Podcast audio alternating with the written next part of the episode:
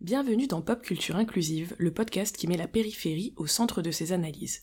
On continue à étudier les multiples facettes de l'empathie dans Euphoria, cette fois en nous focalisant sur l'un des principaux sujets de la série, l'addiction. Et force est de constater, bien que tout le monde ne soit pas d'accord, que sur ce thème d'une complexité profonde et n'appelant malheureusement que très peu à la bienveillance sociétale, la série est une réussite. C'est parti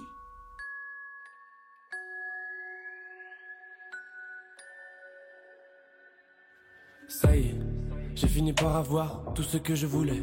Une raison pour mes cernes et des scènes pour me défouler. J'ai même accepté qu'il n'y a plus d'arrêt comme dans Snowpiercer et qu'il n'y a pas de remède à se sentir seul. Le corps humain n'est vraiment pas invincible. Le métronome s'accélère, j'ai à peine eu le temps de l'essouffler, que c'est déjà la fin de mes 26. Qui va apaiser nos mots J'ai vu la peur apparaître dans les yeux des gens normaux. Je serais jamais compris et je l'ai compris quand j'étais encore un môme. Sauf que maintenant je me sers de mon cerveau disloqué pour devenir l'artiste le plus puissant de France. Ok, chaque nouveau concert, je rentre encore un peu plus en transe. Un jour je vais rester bloqué. Ce jour-là ne me ramène pas. J'ai trouvé ma place. Oui. Un pied dans les flammes, un autre dans la glace. J'ai trouvé ma place. Lançons-nous sur notre troisième partie, susciter l'empathie, les limites de l'auteur et de sa subjectivité. Alors, euh, c'est vrai que là on va beaucoup plus vous parler du personnage de Roux et on va du coup beaucoup plus vous parler d'un élément dont vous vous dites bah c'est bien, ils ont juste oublié le premier truc de la série qui est accessoirement une série sur l'addiction.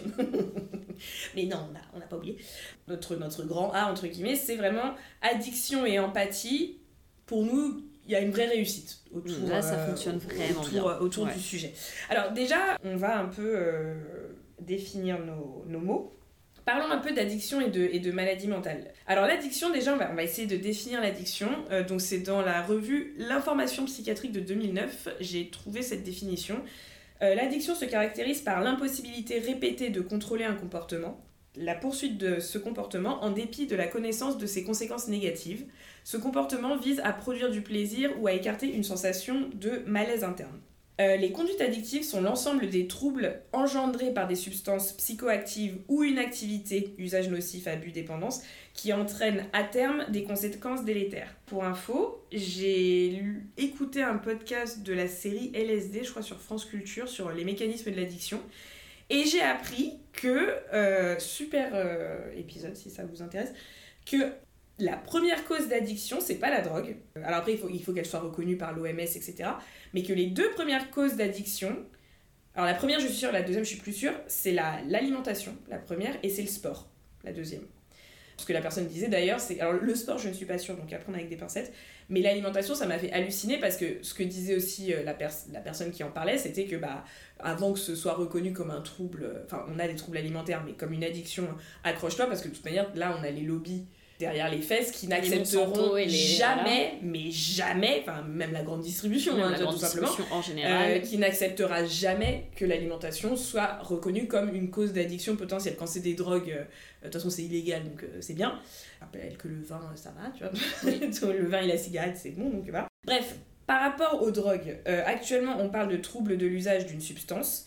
Le diagnostic est gradué selon 11 critères émis par l'Association américaine de psychiatrie. La dépendance est interdépendante ça on va en parler après, c'est la comorbidité. La dépendance est interdépendante à la vulnérabilité psychique de la personne, du produit rencontré et de l'environnement social. Pour reprendre des éléments de définition qui avaient été donnés dans ce podcast, l'addiction, c'est vraiment comment une habitude de vie prend la place et devient centrale. On parle d'une sorte de machinisation de la vie. Et quand on dit par exemple que le cerveau est détruit par les addictions, euh, encore une fois, je suis désolée, je ne sais plus tous les intervenants et intervenantes qui, qui en parlaient, mais un des intervenants disait que en fait c'est cet aspect monotâche qui change le cerveau et qui détruit les connexions synaptiques qui sont jugées inutiles. C'est vraiment la répétition qui fait que ton cerveau décide d'enlever certaines, euh, certaines connexions synaptiques parce que juste elles ne te servent à rien. On a un appauvrissement, un appauvrissement du cerveau par cette conduite hégémonique et la personne parlait même de conduite tyrannique de l'addiction euh, face à la drogue. L'addiction, c'est avant tout une pathologie du lien. On échange la relation à l'autre contre un produit ou une pratique que l'on maîtrise on dit que la drogue c'est un échafaudage de secours, c'est-à-dire que si j'ai la drogue, en d'ailleurs, l'introduction de Trainspotting, choisis la vie, choisis un taf à la con, choisis et à la fin, le personnage dit moi j'ai choisi de pas choisir la vie. On n'a pas besoin de choisir ou on n'a pas besoin de la vie, ou on n'a pas besoin de choisir la vie, je ne sais plus quand on a l'héroïne. Et c'est exactement bah, ce que disaient les personnes dans le podcast. Si j'ai la drogue, j'ai pas besoin du reste. Et ce que disaient ces personnes, c'était aussi très très intéressant, c'était attention à la biologisation du propos.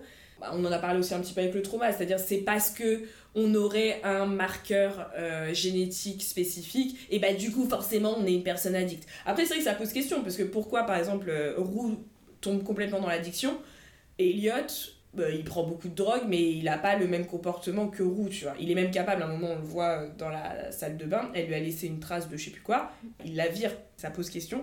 Mais attention à cette biologisation, voilà, c'est pas forcément parce que tu as tel ma- marqueur que tu es condamné à être une personne addicte, etc. Ou tu n'as pas ce marqueur, tu n'es pas condamné à être une personne addicte. Et, euh, et c'était assez beau parce qu'un des intervenants disait, comme disent les poètes, l'être humain est le seul animal qui a un trou à l'intérieur. Et la drogue, bah, c'est une des manières de remplir, de remplir ce trou, quoi. Il y a cette vidéo qui est euh, très très très cool qui s'appelle Euphoria, le fantasme non terminé de Sam Levinson par euh, Sean Spear. C'est pas elle qui le dit, mais justement, c'est une personne dans sa newsletter qui vit avec une addiction qui dit que le show réussit très bien à montrer les nuances de la relation avec un ou une addict. Vous pouvez passer le meilleur moment de votre vie et la minute d'après, la personne devient abusive, vous gaslight et vous fait du mal. Euh, et une autre personne qui a un père addict dit Je ne répéterai jamais assez à quel point Euphoria a précisément décrit mon expérience. Alors, parce que Roux a aussi des maladies mentales, l'addiction et la maladie mentale, euh, on parle de comorbidité entre les deux. Encore une fois, dans la revue L'information psychiatrique, euh, la co-occurrence en premier lieu entre conduite addictive et pathologie mentale est très importante. Il a été beaucoup considéré que c'était le cas parce qu'en gros, quand tu avais une maladie mentale, tu prenais des médicaments et du coup tu devenais addict. Bah, il a été prouvé que c'était beaucoup plus... Alors ça peut arriver ça, hein. Si seulement c'était que ça. C'est ça, c'est, c'est- ah, ça peut arriver complètement. D'ailleurs, euh, c'est pas exactement son cas, mais euh, euh, le père de Cassie qui devient addict parce qu'il a un accident, il prend de la morphine, et Roux qui commence en prenant les, les médicaments, alors c'est pas non plus une maladie mentale, mais les médicaments de son père. Enfin, donc voilà, en gros, dès que tu as accès au médoc, bah, c'est vrai que ça peut déclencher une addiction, et vu que quand tu as une maladie mentale, tu peux, tu avoir des médicaments très forts, ça peut en effet déclencher des, addictions, mais c'est pas le plus important. Euh, les troubles les plus souvent associés aux addictions sont des pathologies dépressives, les troubles bipolaires et notamment la manie, les pathologies anxieuses, troubles paniques, anxiété sociale, la schizophrénie et certains troubles de la personnalité comme la personnalité sociopathique et les états limites. La comorbidité, euh, qui est source d'un double diagnostic, pose toujours la question de la prise en charge. Ceci implique dans tous les cas que les troubles psychiatriques soient primaires ou secondaires, une prise en charge simultanée, de préférence par la même équipe, des conduites addictives et des troubles psychiatriques. Je le dis parce que ça peut paraître complètement évident, mais ça l'est pas du tout, a priori, euh, en pratique. Ces comorbidités sont complexes à appréhender car elles répondent à, une double approche multifactorielle. Euh, Il y a une étude de Goodman qui en parle. Tu as des facteurs individuels, les facteurs liés à la substance et des facteurs environnementaux. Dont les facteurs individuels, il y a en partie la partie biologique, euh, mais pas que génétique, neurobiologique, psychologique, psychiatrique, événements de vie, etc. Les facteurs qui sont liés à la substance, parce que certaines substances ont plus ou moins un potentiel de dépendance. Euh, Par exemple, on va dire, alors je sais pas si c'est pour nous faire peur euh, ou quoi, mais que quand on prend du crack, a priori, dès la première fois, tu es addict. T'es addict. Il paraît que le crack et l'héroïne, euh, parce que je crois que de toute façon c'est la même substance mère, je crois, c'est comme ça euh, pour les deux. Le statut social de la substance c'est très important parce que tu as des drogues qui sont beaucoup plus acceptées. Oui. Par exemple, à Paris, euh, la cocaïne c'est quasiment pas vu comme une drogue, tu vois, donc euh, voilà. Oui, mais il y a des drogues de riches, clairement. quoi. Oui, il y a des drogues de riches, il y a des drogues qui sont complètement acceptées. Enfin, fumer de la bœuf, bon. C'est limite, ça te tient la société. Finalement, ça évite d'aller brûler des commissariats hein, quand on y pense, hein, c'est pas mal. Euh, ces facteurs donc, peuvent favoriser l'émergence d'une pathologie duelle. On observe des corrélations dans l'émergence des troubles, c'est-à-dire que l'un peut participer à causer le second. Un renforcement des troubles et des symptômes distincts qui conduit à une confusion des symptômes, ce qui est un peu le cas de Roux à certains moments. Parce que c'est vrai que hum, Roux, la, la partie euh, troubles mentaux, elle n'est pas forcément ultra utilisée non plus. Un petit peu comme base. Non, c'est vrai qu'il y a l'aspect dépressif aussi. l'aspect dépressif. Et puis même maniaque, enfin, elle a quand même beaucoup de moments où elle explique quelque chose et en fait, tu te rends compte qu'à chaque fois qu'elle explique quelque chose très précisément, c'est parce qu'elle est dans une phase maniaque. Ah ouais? Ouais. Ok. C'est, au départ, c'est pas très explicite, mais ensuite, c'est Lexi qui raccroche à un moment donné à- au téléphone et qui dit oui, euh, c'est Roux, elle est dans sa phase maniaque. Ah oui, c'est vrai. Donc, c'est vrai. euh, c'est assez. euh, Ouais, moi ça c'est me c'est choquait toujours un peu ça, là. euh, C'est toujours un peu là. Parce que pour moi, c'était tellement. euh, Enfin, je sais pas, mon cerveau fonctionne tellement comme ça quand elle fait ses phases, euh, ses phases maniaques que du coup, j'ai pas du tout vu ça comme un, Hmm un symptôme de maladie mentale. Bref euh, Je pense qu'il faut se poser des questions. Non, mais je te jure, c'est tu regardes des trucs et tu te dis, ah, je me sens vue. Et après, tu fais, tu sais, c'est le son TikTok. That is so me when I- exactement ça. Ouais, bah, je, ouais, moi vraiment, je l'avais pas vu comme ça parce que vraiment, c'est. Pourtant, ouais, c'est très très. euh, Bah, euh, Roux, elle est. euh, De toute façon, elle, se pose la question si elle est bipolaire. Pour moi, elle l'est totalement, en fait. hein. Elle a vraiment les phases dépressives, les phases maniaques. On, on est complètement dedans, quoi. Mais bon, elle a... bah, c'est ce que tu disais, il faut que ce soit traité ensemble, le fait d'être addict et le fait euh, d'être, euh, d'avoir des troubles bipolaires, parce que bah, dans le cas de Roux, c'est pas du tout traité euh, ensemble, voire c'est pas du tout... Parce qu'ils lui disent, quand elle est petite, elle est probablement bipolaire, mais il faudra voir en grandissant. Oui, c'est vrai. Sauf que c'est éclipsé complètement par le fait qu'elle prend de la drogue. Donc euh, voilà, bref. Mais c'est parce qu'en fait, j'ai lu des trucs de personnes qui disaient que ça aurait pu être un tout petit peu mieux traité. Enfin, même pas un tout petit peu, que ça aurait pu être mieux traité. Justement, cette comorbidité. Parce que par exemple, Roux ne va pas voir de psy. Oui, Tu vois, elle va aux alcooliques Oui, anonymes, ok, mais ouais. bon, euh, Ouais, en gros, il la fout sous médoc et puis après. euh, C'est ça, ça va même plus loin. À un moment, elle est à l'hôpital et la nana qui lui donne son médicament ne sait pas que Roux est addict. Ouais, T'es là, mais. Enfin. Oui, complètement. Elle se fait avoir parce que. Ouais, se Parler fait avoir parce qu'elle elle, elle, elle en sait beaucoup trop, Ouais, et là, t'as le gars qui le vrai, enfin le vrai médecin, entre guillemets, qui vient. Pourquoi vous me demandez de la, de la Vicodine en fait? C'est bizarre. Moi aussi, j'ai regardé Dr House. Euh, et. Faites-moi confiance, je suis médecin. je. Et je peux vous en parler, je suis poisson clown. Bon. Euh, donc voilà, en gros, pour, euh, pour placer un petit peu ce que sont euh, les addictions et la comorbidité qu'il peut y avoir avec les, les troubles mentaux, où bah, Roux, on est complètement dedans, sauf que bah, cette comorbidité est pas du tout traitée par les adultes, par les corps Ouais. qui sont censés traiter ces éléments-là. Complètement, parce que quand même.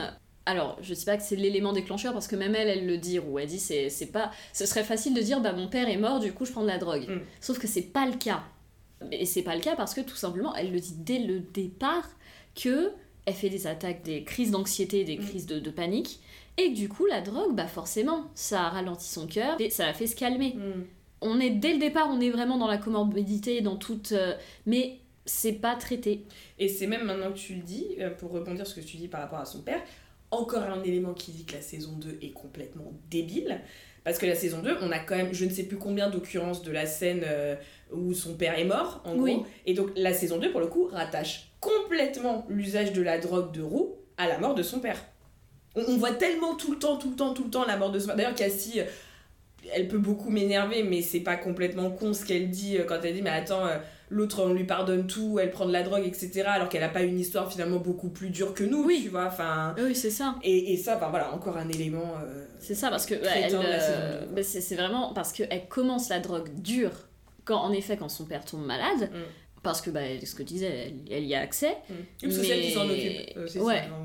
de- Euh, bah, bah, le, le système euh, Américain. américain. Oui, parce que l'autre, elle, elle vient une fois par jour et elle joue à Candy Crush. quoi. Ouais, Genre, c'est ça. l'infirmière. De toute façon, voilà, c'est hyper cher, etc. Donc, du coup, euh, et comme la mère de Roux doit, bah, il faut bien qu'elle travaille pour s'occuper de tout ce petit monde, bah, du coup, c'est Roux qui, qui s'occupe de son père à 13 ans. Donc, à 13 ans, elle découvre la drogue dure, ce qui est, en plus, c'est hyper jeune. Hmm. elle, elle va pas très bien de base, Mm. et donc il faut non seulement qu'elle gère ses problèmes mentaux, son addiction, son deuil. C'est aussi pour ça que j'ai énormément, pour le coup, d'empathie pour Roux, parce que je te dis, mais euh, c'est pour une personne, c'est trop en fait. Mm, mm, mm, C'est mm. pas possible. Sans soutien, encore une fois, d'un d'un ou d'une psychologue, de l'école. Non. De... Sans soutien. Parce que pareil, ça aussi, on la voit quand même défoncer tout le temps. T'as envie de dire, c'est bizarre que t'aies pas une personne du personnel pédagogique qui, à un moment, ait un peu sonné la, la sonnette d'alarme en mode euh, qu'est-ce qui se passe, quoi? C'est. Alors, tu vois que la gamine, elle fait plus d'attaques de, de panique, mais par contre, elle est défoncée. Enfin, tu, Mm. vois, tu vois bien qu'il y a un problème. Ouais, c'est ça- c'est hyper questionnant quand Ouais. même. C'est Le seul qui est vraiment là, c'est Ali en fait. Ouais, c'est ça. Très étonnant. Donc voilà un petit peu pour la manière dont c'est présenté pour les adultes. Alors, un des autres éléments qui a été reproché à la série, c'est la glamorisation de l'usage de drogue. Oui. Parce que, euh, bon, déjà, bah, on voit, c'est- une addicte, donc on, voit, on la voit prendre de la drogue, on voit, on voit d'autres personnes prendre de la drogue de manière récréative. Et c'est vrai qu'on a beaucoup de scènes, en particulier, je repense à ce premier épisode, absolument magnifique, qui est d'ailleurs la, l'affiche de Foria, c'est ça, de Roux qui dit J'attends ce moment où mon cœur, en gros, arrête de battre et ce souffle qui revient, avec les couleurs absolument magnifiques. Oui. Elle a aussi un peu son maquillage déjà de clown triste. Donc on a des flashs, elle avance, la, la lumière, la musique, ça ralentit, elle a cette espèce de sourire complètement défoncé qui commence à monter et tout. Enfin, Oui, c'est vrai que ça, on dirait, on dirait que ça a l'air T'es cool. hein. C'est vrai que là, waouh. voilà, gros kiff.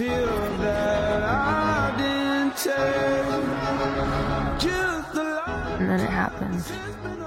That moment when your breath starts to slow. I'm asleep when the R.I.P. Ba-da-ba-da. And every time you breathe, you breathe out all the oxygen you have. And everything stops. Your heart, your lungs, and finally your brain. And everything you feel and wish and want to forget, it all just sinks. And then suddenly,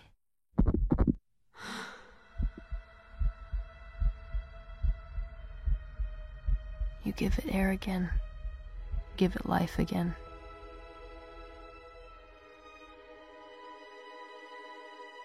I remember the first time it happened to me, I got so scared I wanted to call 911, go to the hospital, and be kept alive by machines and apple juice. But I didn't want to look like an idiot. I didn't want to fuck up everyone's night. And then over time, that's all I wanted. Those two seconds of nothingness. Non, non, c'est vrai que t'es dedans, t'as les moments euh, où, euh, où la, la pièce tourne. Oui, Oh, ça c'est trop bien ça, fait. c'est hyper bien fait. Elle dit quand même, mais c'est tout le problème. C'est tout le problème de. Alors, ça, c'est c'est encore une fois un gros lien avec l'attaque des titans parce que c'est tout le problème du discours et de ce que la série montre en réalité. Parce qu'elle dit, quand même, je crois, dès le deuxième épisode, euh, ouais, la, la drogue c'est super fun et tout, jusqu'à ce que ça ne le soit pas. Oui. Et en fait, elle le dit, la fenêtre de funitude est très, très, très, très, Oui. très limitée. Sauf qu'en effet, vu que tu vois quand même euh, beaucoup de moments où elle est déchirée, où bah, c'est très beau, c'est drôle, même dans la deuxième saison, bah, le moment euh, où elle revoit son père, Oui, grâce entre guillemets à la drogue, où elle est aussi hyper euh, contente, elle danse et tout, et Gia la voit et tout, bah, voilà, c'est des, des moments d'euphorie justement, vraiment Oui. grâce à la drogue. Ça me fait penser à l'attaque des titans parce que dans l'attaque des titans, t'as des moments où t'as des personnages qui disent Ah, la guerre c'est horrible, ah, la violence c'est moche, bah. Et puis juste derrière, t'as des espèces de scènes de violence porn totale où on va buter des, des titans en faisant des pirouettes dans l'air et tout. Voilà, la cinématographie donne pas excessivement raison aux propos. On peut peut-être se poser des questions. oui, parce que les scènes d'euphorie, c'est c'est ça. Les scènes de descente dans la deuxième saison, c'est vrai que ça te fait pas kiffer. Non, pas du tout. T'as pas envie. Non, t'as pas envie. Mais euh, même la, la descente de Maddy dans la saison 1. Oui, Elle fait ça, pas kiffer non plus. elle est, c'est pas sympa. Et, euh, et d'où le fait qu'il faut rester tout le temps raide. Comme ça. Vous n'avez pas. Pas je de rigole, problème. je rigole. Voilà. Euh, On blague, hein. Évidemment, c'est toujours la rigolade, comme vous savez, entre nous. Mais bon, voilà, je- je- j'entends le- l'aspect euh, très. euh, où on peut se poser la question de la glamourisation de la prise de drogue. Personnellement, mon avis dessus, encore une fois, de personne qui ne connaît pas, euh, mais qui a entendu des gens en parler, je trouve que Euphoria, justement. Ça donne pas envie, hein. franchement, honnêtement. euh. alors ça donne pas envie, mais d'un côté, les gens qui disent oui, c'est moment de glamourisation et tout. Mais est-ce que vous croyez qu'on prendrait de la drogue si c'était pas cool à un moment Bah genre oui, c'est ça. Si c'était tout de suite le bad, est-ce que tu crois Qu'il y aurait des gens addicts? Bah non, du coup, tu vois, je- Les gars, il C'est. QFD. Et comment tu veux montrer. Enfin, surtout que sa vie, elle est difficile, à Roux, quand même. Comment tu veux montrer le côté cool et à quel point la drogue c'est cool parce qu'elle est dans cette situation si t'as pas à un moment donné l'esthétique Mm. pour te montrer que à ce moment-là elle kiffe Bah, bien sûr. Ou alors la série dit bah là maintenant tu te prends un petit shot et voilà du coup tu vas comprendre pourquoi Roux elle est contente là. Ouais, Bah, ouais, c'est- ça, c'est bizarre. C'est pas logique. Personnellement, je trouve que justement, la, la première scène, bah, c'est ça le problème, c'est que c'est ça la drogue. Ouais, t'as des moments d'euphorie Oui. pour de vrai, Oui, oui. tu vois. T'es c'est- content. De toute manière, c'est pas. C'est aussi ça qui est terrible quand tu vois, par exemple, la MDMA ou les, les drogues qui sont à la base de MDMA. Bon, je suis pas euh, Walter White, hein, donc vous me demandez pas comment c'est fait. euh, bref, je ne suis pas euh, chimiste, mais c'est une drogue qui va taper dans le, la production de, euh, Sérotonine. de sérotonine, exactement. Qui d'ailleurs, a priori, on a un, un quota limité aussi de sérotonine. Donc c'est ça qui est terrible avec ces drogues-là, c'est que tu vas surproduire de la sérotonine. Sauf que, d'ailleurs, elle le dit, ou elle l'explique à un moment, je crois, dans, dans un des épisodes. Tu vas chercher ce niveau-là, sauf, sauf que le niveau décroît. Parce que la drogue te permet de produire plus que toi, ce que tu es en capacité de produire, ça décroît. Donc tu prends toujours plus de drogue pour rester au même niveau, etc. etc., Mhm. jusqu'au moment où tu n'arrives plus. plus à rien. C'est la dealeuse qui l'explique. Ah oui, c'est vrai. C'est sa vrai, qui. euh, c'est pas Roux qui le dit, c'est sa dealeuse qui lui explique. Et à un moment, elle lui dit bon, ce qui est cool, c'est que quand tu arrives à passer ce niveau-là, tout est plat. Et c'est d'autant plus parce que la, les maladies mentales, finalement, ça tape toujours dans les, euh, dans les hormones. Et en gros, de ma compréhension de la bipolarité notamment, euh, et de la dépression, ça pour le coup sûr, c'est que tu ne produis pas de sérotonine, entre autres, ou de Mhm. dopamine. Donc du coup, C'est des forcément... rééquilibrages hormonaux en Euh, fait, qu'il oui. faut faire sur les troubles mentaux. en C'est ça, donc Ouais. forcément, en effet, c'est un peu logique que euh, la comorbidité, de ce... enfin que les deux aillent ensemble. T'arrives pas à en trouver, t'arrives pas à en produire, faut que tu fasses quelque chose pour en avoir. Si t'es addict à telle drogue, c'est peut-être parce que justement, elle répond à une déficience hormonale qui vient d'un trouble mental, par exemple, qui n'a pas été traité. qui a pas été Ou même d'une ouais. maladie, euh, je vais dire d'une maladie vraie, comme c'est les troubles mentaux, c'était pareil. C'était dans vos têtes ça Mais non, mais d'une maladie, genre je sais pas, une, euh, quelque chose sur la thyroïde ou quelque chose comme ça. En plus, Euh, ça peut. ça se trouve, c'est un trouble comme ça qui n'a pas été repéré, parce que finalement, c'est que du chimique. hein, Oui. donc, euh, mais du coup, voilà, moi, quand on dit glamorisation, déjà, d'une, comme tu le dis, bah, je comprends pas, parce que le but, c'est quand même de montrer que c'est un peu cool, sinon, on n'irait pas. Et en plus, bah, Sam Levinson, c'est un addict, donc, euh, alors, chaque expérience, j'imagine, est un peu euh, personnelle, etc. Mais non, euh, moi, je trouve que c'est très, très bien représenté. D'autant plus qu'on est quand même, on l'a dit un peu plus haut, on est quand même avec des adolescents et adolescentes qui sont confrontés, bah, encore une fois, on a dit que c'était une série sur la violence, de manière perpétuelle à la, à la violence. Bon, moi, je comprends, hein. Oui, Enfin, tu vois, Bah oui. comme disait ce film nul, ça s'appelle Savages, mais bon, il y a un moment où je travaillais dans une boîte de production, une très grande boîte, enfin une boîte un peu connue de production de films, et, euh, et donc on avait produit ce film-là, enfin distribué ce film-là, et t'as Blake Lively qui dit cette phrase, mais magique, Drugs are bad, but in a bad world, are they bad? Et t'es là, mon dieu, mais en même temps c'est vrai dans le sens, c'est bête et méchant, mais quand t'es confronté à autant de violence, ah oui, enfin, je veux dire, l'échappatoire, euh, la drogue présente quand même un échappatoire assez cool, tu vois. Donc, non, moi, je trouve que ces scènes-là, elles sont euh, très représentatives, Oui. malheureusement, de ce qu'est la prise de certaines drogues. Oui, quand elles sont en train de se regarder là. I'm so happy. Et mais littéralement, oui, I'm so happy.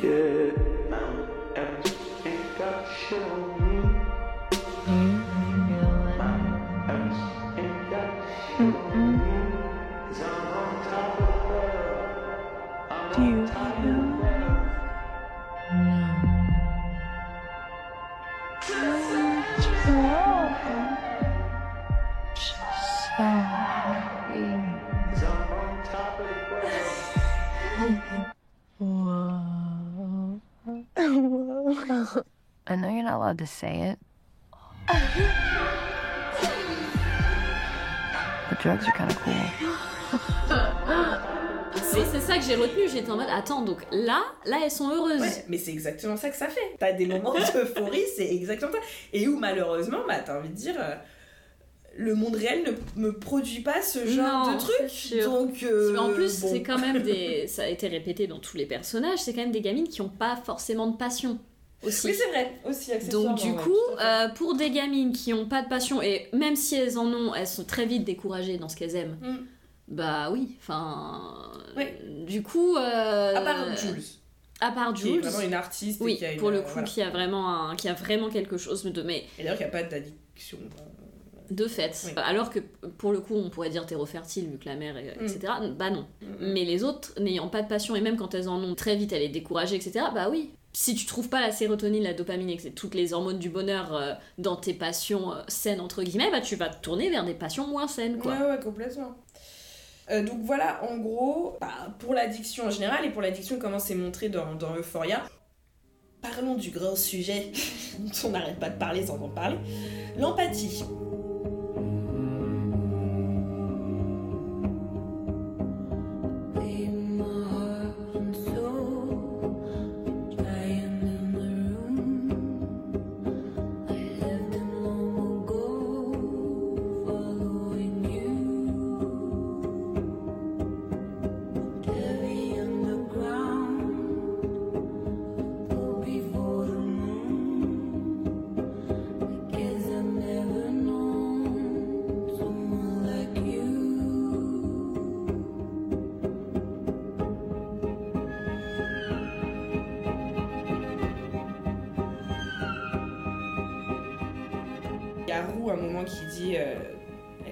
À Ali qu'elle n'a elle a pas envie de rester très longtemps dans le, dans le monde. Ouais.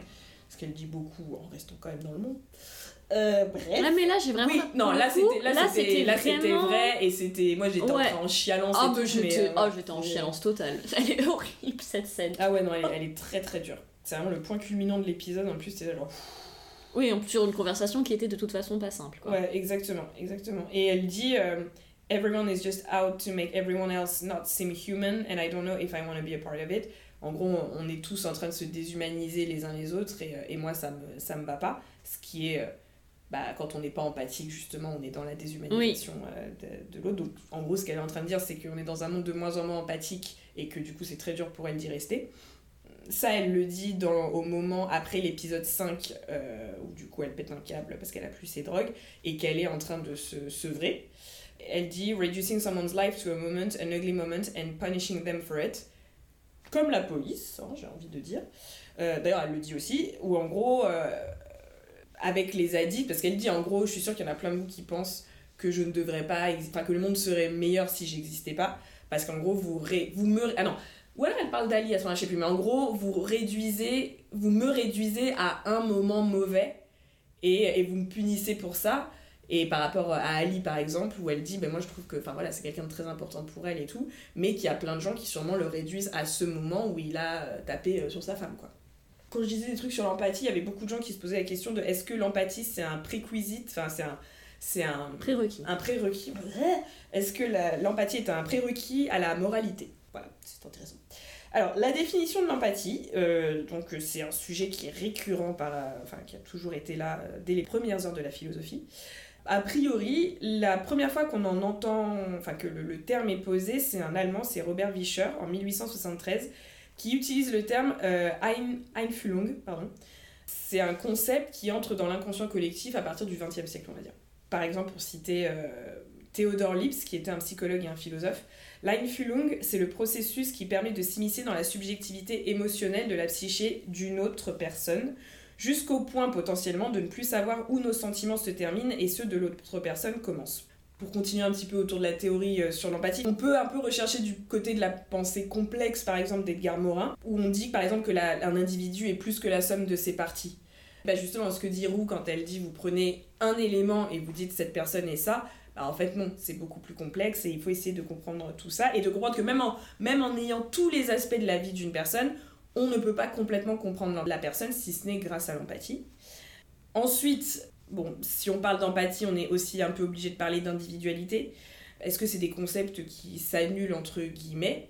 Euh, Parce que l'individualité, c'est vrai que bah, ça pousse un peu à voir les gens comme des concepts, à les déshumaniser, etc. Enfin, si on, est, si on ne voit que soi et qu'on ne considère que soi-même, bah, c'est un peu dur de voir l'autre, hein, tout simplement. Ou alors on est dans la pure projection de soi-même sur l'autre personne, mais du coup ça marche pas du tout, en général. Il y a aussi évidemment tout l'aspect l'art et l'empathie. Euh, on vous a déjà parlé dans un autre épisode de l'effet euh, Stendhal, par exemple, quand on est complètement pris euh, dans une œuvre. Ah, ça aussi, c'est un peu le, le, moteur à empathie qui permet d'avoir ce genre d'expérience sensorielle, entre guillemets. Évidemment, les films, enfin l'art en général et les films, bah, c'est la machine à empathie. C'est exactement ce qui se passe avec les personnages de Forias, c'est-à-dire que c'est des personnes on a plus ou moins d'affect euh, pour elles, et c'est notre empathie en les voyant vivre, c'est notre capacité à nous pluguer entre guillemets sur elles, euh, qui fait qu'on les comprend et qui fait qu'on accède aussi à d'autres euh, subjectivités, tout simplement. Bon, les, films font ça très bien, et bah, on en a déjà parlé, mais pour moi, le, médium qui fait ça le mieux, bah, c'est les jeux vidéo. Voilà, en gros, pour parler un petit peu de, l'empathie. Alors, qui, est une réalité, je pense, chimique, etc., mais qui a été élevé au rang de concept, qui est un concept qui est discuté maintenant, enfin dans le sens où, pas discuté dans le sens où on sait que ça existe, mais de est-ce que c'est euh, euh, quelque chose de bien, entre guillemets, ou, ou plutôt, moi j'ai quand même vu des articles sur LinkedIn, genre bah, le meilleur manager, le plus important, c'est l'empathie, sans blague. Parce qu'on est dans une société, je trouve personnellement, qui a tendance à voir l'empathie comme un défaut. Oui, Euh, bah oui, on est dans une société sur-individualiste. Pourquoi Donc, euh, logiquement, ouais, euh, logiquement, on n'a pas besoin. L'empathie, c'est en effet un défaut. C'est vu comme un Se mettre à la place et des autres, euh, C'est très compliqué. c'est très compliqué. Et puis, c'est une mauvaise chose parce qu'en effet, si ton boss qui gagne 4 fois ton salaire commence à se mettre à ta place et à dire non, mais en fait, c'est pas normal, euh, pourquoi est-ce que moi je gagne autant et que cette personne peut à peine euh, Exactement. payer ses charges Ah bah oui, ça va pas, on fonctionne plus. Et c'est pour ça qu'on dit souvent, enfin moi j'ai l'impression, euh, mais là c'est de mon expérience, enfin voilà, c'est. Où J'ai vraiment l'impression que les personnes vraiment dominantes sont amputées, ont un vrai, un vrai défaut d'empathie, c'est que des fois tu les entends parler, t'es vraiment là genre mais. j'ai l'impression que tu comprends pas ce que je suis en train Ouais. de te dire. Parce ça que c'est des personnes ouais. qu'on a dressées Pour ne pas. à ne euh, pas ouais. comprendre Mais ça, mais ça, ce que tu dis, c'était. Alors, j'ai vu une vidéo TikTok là-dessus hyper intéressante où il y avait toute une étude, je crois qu'on en a déjà parlé, mais euh, toute une étude faite sur. euh, bah, sur est-ce que l'empathie s'en va Oui. avec la puissance et avec la richesse Et il se trouve que globalement, la réponse était oui.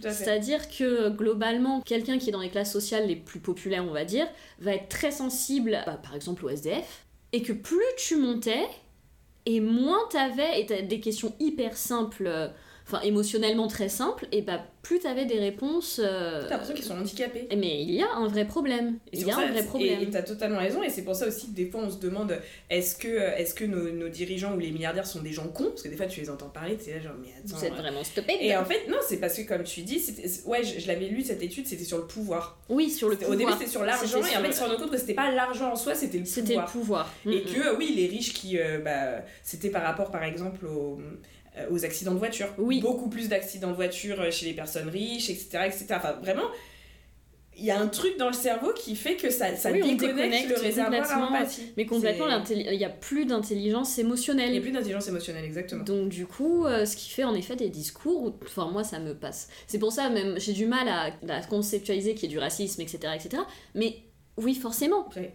Forcément, je suis empathique, je vais voir d'autres personnes et je vais essayer de me mettre à leur place, de dire ça se trouve, enfin on sait pas comment est leur vie, nanana. Mhm. Eux ils s'en, non seulement c'est pas du tout encouragé, ils s'en fichent Et c'est même dangereux. et c'est dangereux Parce pour que eux. s'ils le font, alors ils devraient le faire, hein, mais s'ils le font, ça remet en question Tout l'ordre et donc eux leur place de dominant. Ouais.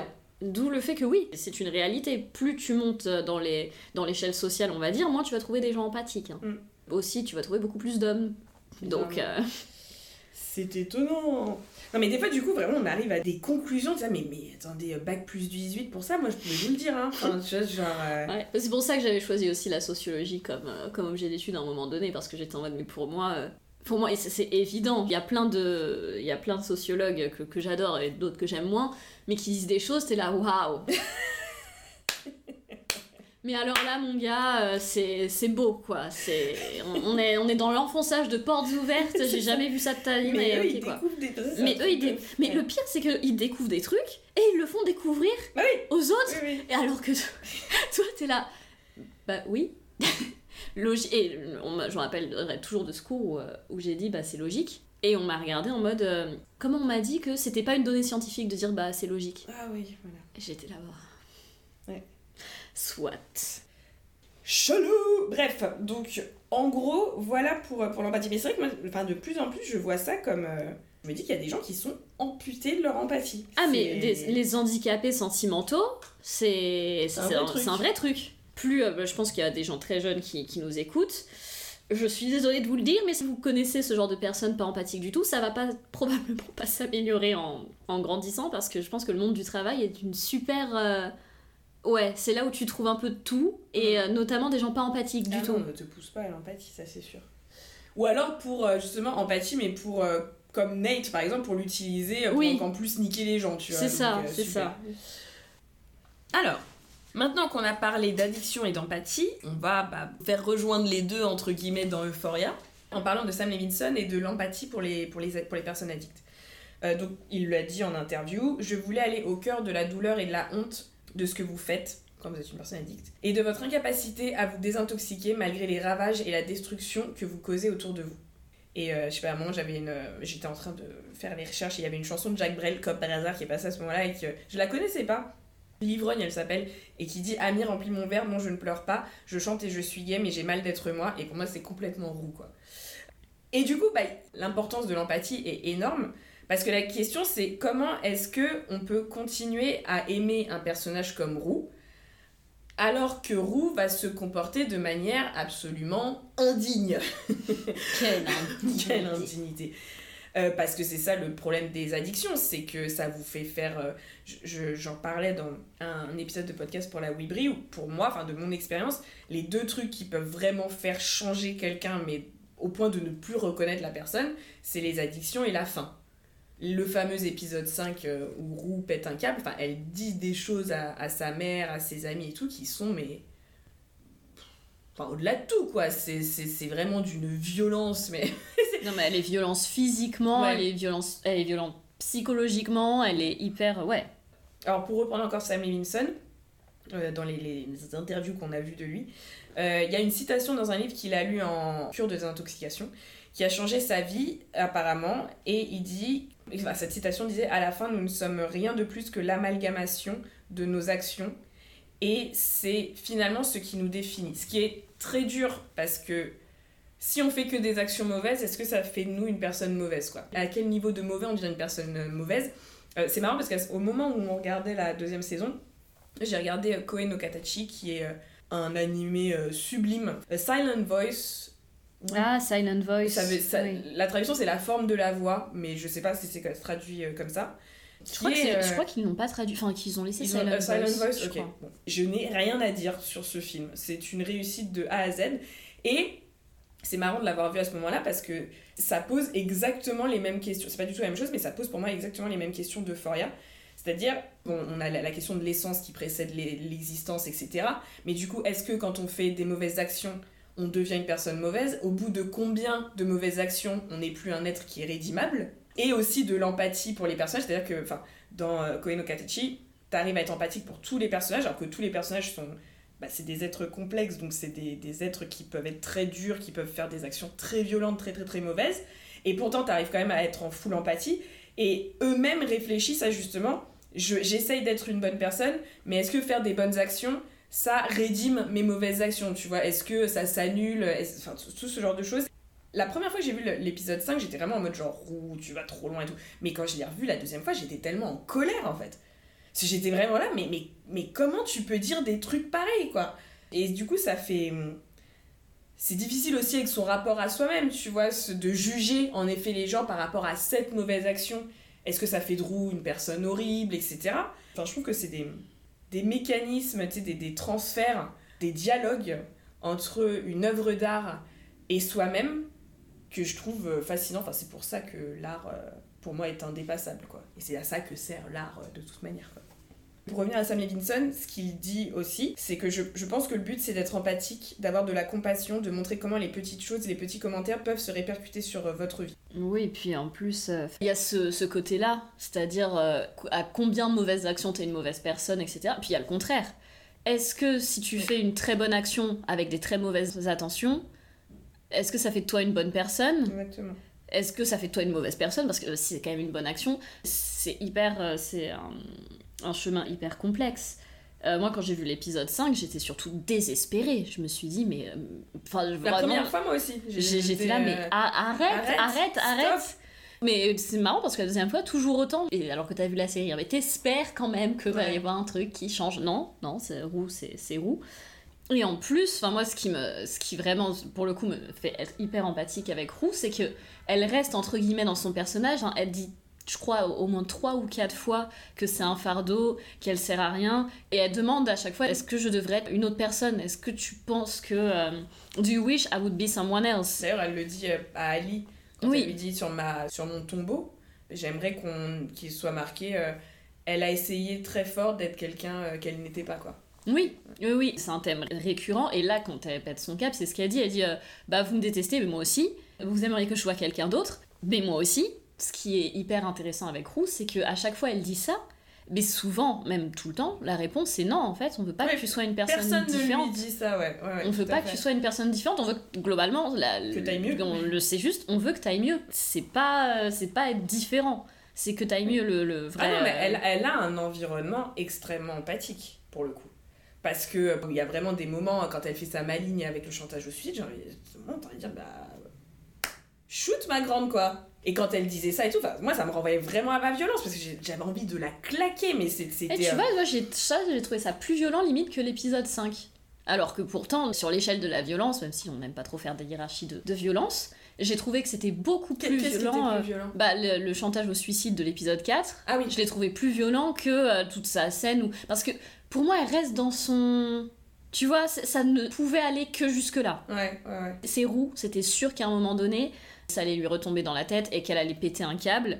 Et dans les grandes largeurs, pour moi, oui, bien sûr. Alors que le chantage au suicide, tu vois, tu vois, j'étais là, ah oui, c'est gratuit en fait.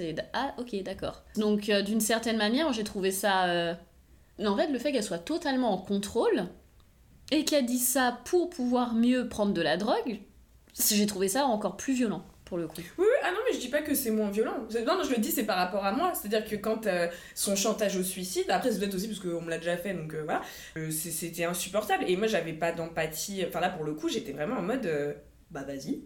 Parce que tu parles beaucoup que tu vas le faire, mais tu le fais pas, donc euh, dégage, tu vois. Enfin, Mais en plus, elle est très ambivalente là-dessus parce que c'est un personnage qui ne veut pas mourir. Bah oui. À part une fois, finalement, elle se pique jamais quasiment. Non, elle le dit, c'est sa limite. Ouais. Et c'est pour ça aussi que c'est étonnant la suite.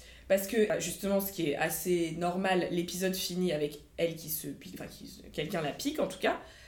Et là, tu dis, c'est bon, elle a atteint le truc où elle avait dit que jamais elle le ferait, tu vois. Et au final, non, c'est bon, c'était mon rock bottom, j'arrête la drogue. Ah bon? Bah si c'était c'est simple. Ok, Et pas de conséquences, hein, Et pas de conséquences. Alors que quand même, on lui sous-entend que euh, elle va devoir se prostituer pour rembourser. hein. C'est très, assez explicitement. hein. Mais non, ça va tranquille. Pas de soucis. Alors, juste pour euh, la réponse de Sam Levinson aux, aux critiques qui ont été dites par rapport au, au fait qu'il y avait une, une glorification euh, bah, d'usage de drogue, de justement suicide, etc., addiction, enfin surtout l'addiction. Bien que je comprenne la préoccupation, je ne suis pas d'accord. Je pense que Euphoria et les émissions de ce type peuvent être des émissions essentielles. Elles sont douloureuses, intenses et difficiles à regarder. Et c'est exactement pour cela que nous en avons besoin, si nous aspirons à renforcer notre compassion pour les personnes confrontées à des problèmes qui se cachent souvent sur la surface. Alors que Roux se bat pour prendre le contrôle de sa vie, nous ressentons sa solitude, son désir, son désespoir. Euh, pardon, excusez-moi, c'est pas du tout Sam Levinson qui dit ça, c'est euh, Wake dans le webzine Upworthy. Alors que le personnage central de Roux se bat pour prendre le contrôle de sa vie, nous ressentons sa solitude, son désir, son désespoir. Cela est dû en partie à l'empathie émotionnelle que nous ressentons pour elle. Il y a trois formes d'empathie, euh, ça je, on, va, pas forcément aller plus en avant dessus, mais euh, c'est un terme qui est inventé par les psychologues Daniel Goleman et Paul Ekman qui signifie se sentir physiquement avec l'autre personne comme si ses émotions étaient contagieuses. Lorsque nous faisons preuve d'empathie émotionnelle, nous activons nos neurones miroirs, les cellules du cerveau qui se déclenchent à la fois lorsque nous accomplissons un acte et lorsque nous observons un acte. Et les autres formes d'empathie, c'est l'empathie cognitive et l'empathie compatissante.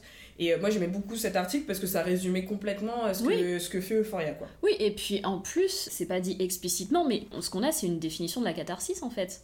Il n'y a pas plus explicite que ça. C'est exactement pour ça que depuis la nuit des temps, on fait des tragédies. En effet, les critiques euh, de cet acabit-là de oui, mais ça glorifie, bah oui, c'est vraiment la purgation des passions en fait. Donc euh, ça développe ton intelligence émotionnelle. Oui, quasiment depuis toujours en fait, on a ça dans l'art. Donc euh, c'est un peu en effet ces critiques-là. Je pense que tu passes complètement à côté de quelque chose. Alors non seulement sur un plan individuel, mais même moi personnellement sur un plan même plus haut, parce que au final, euh, en nous confrontant à la manière dont on considère euh, une personne, une jeune fille addicte, ça nous confronte aussi à la manière dont la société, de manière générale, considère les personnes addictes.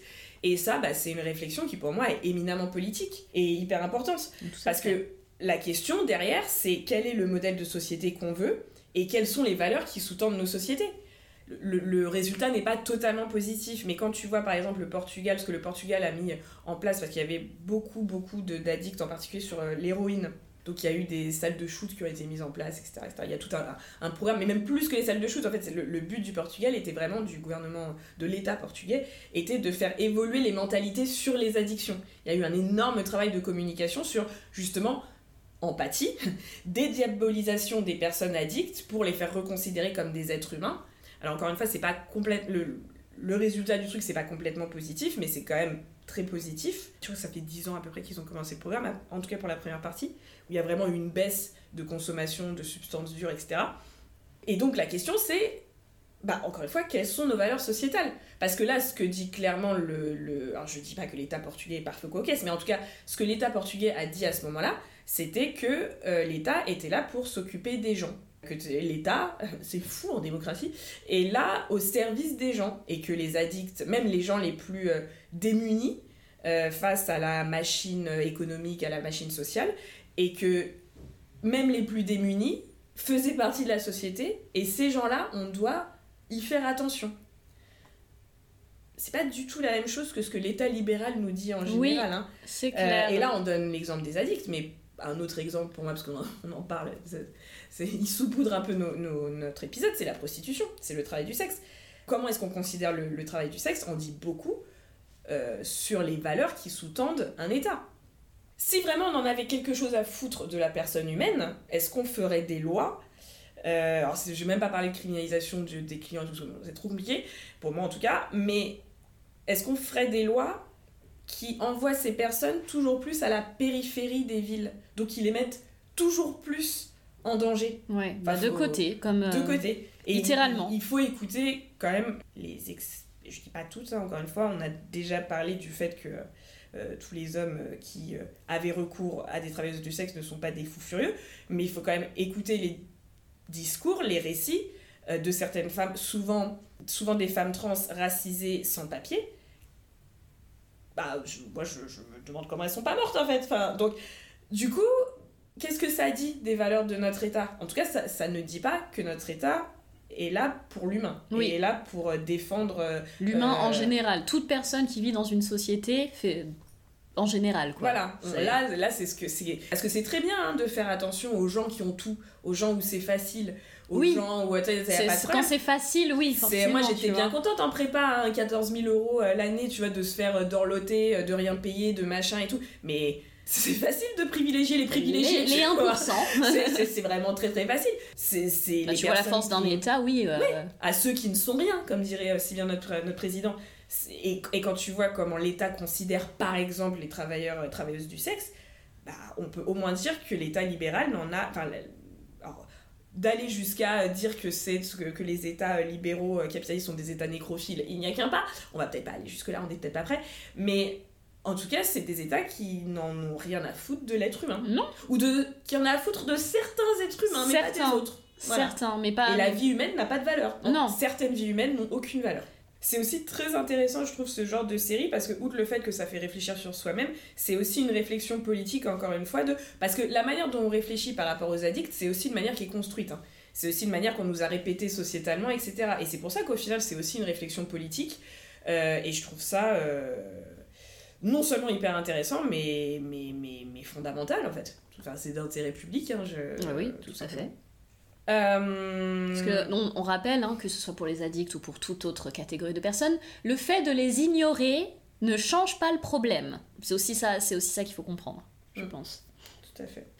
Donc en gros, tout ça pour dire quand même que l'empathie de manière générale comme cœur de la série, c'est pertinent et c'est quelque chose qui est assez bien fait. On l'a vu avec les personnages, voire très bien fait. Et au niveau de l'addiction, c'est vrai que... Euh, bah D'ailleurs, on l'a dit, il hein, y a quand même beaucoup de personnes addictes, parce qu'à la limite, nous, on parle de trucs qu'on connaît pas oui. forcément. Euh, mais il y a beaucoup de personnes addictes qui ont dit que c'était très, très réaliste et très bien fait. Ouais, c'est vraiment une réussite, oui. je, je, pense, on peut le dire. Quoi. Ah oui, non, mais complètement, c'est une réussite. Si même les personnes concernées, oui. toujours écouter les personnes concernées, si même les personnes concernées par les addictions ou dans leur famille, etc., te disent que c'est une réussite, bon, bah, je pense que c'est qu'a priori, ça, ça va. Tout à fait. Mais justement, ça va nous permettre de rentrer dans notre partie où ça va commencer à clasher, parce que si c'est aussi bien fait, c'est peut-être parce que Sam Levinson, c'est dans sa chair de quoi il parle. Oui. Euh, le problème, le problème, c'est que il n'y a pas que les addictions dans cette série. Ça parle pas que de ça. C'est aussi de l'empathie pour des personnes et que ces personnes, Sam Levinson, il n'est pas ces personnes et qu'il y a peut-être du coup des limites par rapport à la construction de ces personnes parce qu'il n'est pas, de ces per- il n'est pas ces personnes et a priori il n'a pas réussi à empathiser assez pour être capable de les écrire et du coup ça pose la question d'Euphoria comme une série qui a comme moteur l'empathie. Oui, Ok ça marche sur les addicts mais ça marche peut-être pas sur, Sur, le reste. euh, quoi. tout le reste. euh, et donc euh, bah, cette partie qu'on a appelée euh, Est-ce que Sam Levinson est une omniprésence étouffante? Et on va commencer avec tout simplement l'éléphant encore une fois au milieu du couloir, le problème de la euh, writer's room.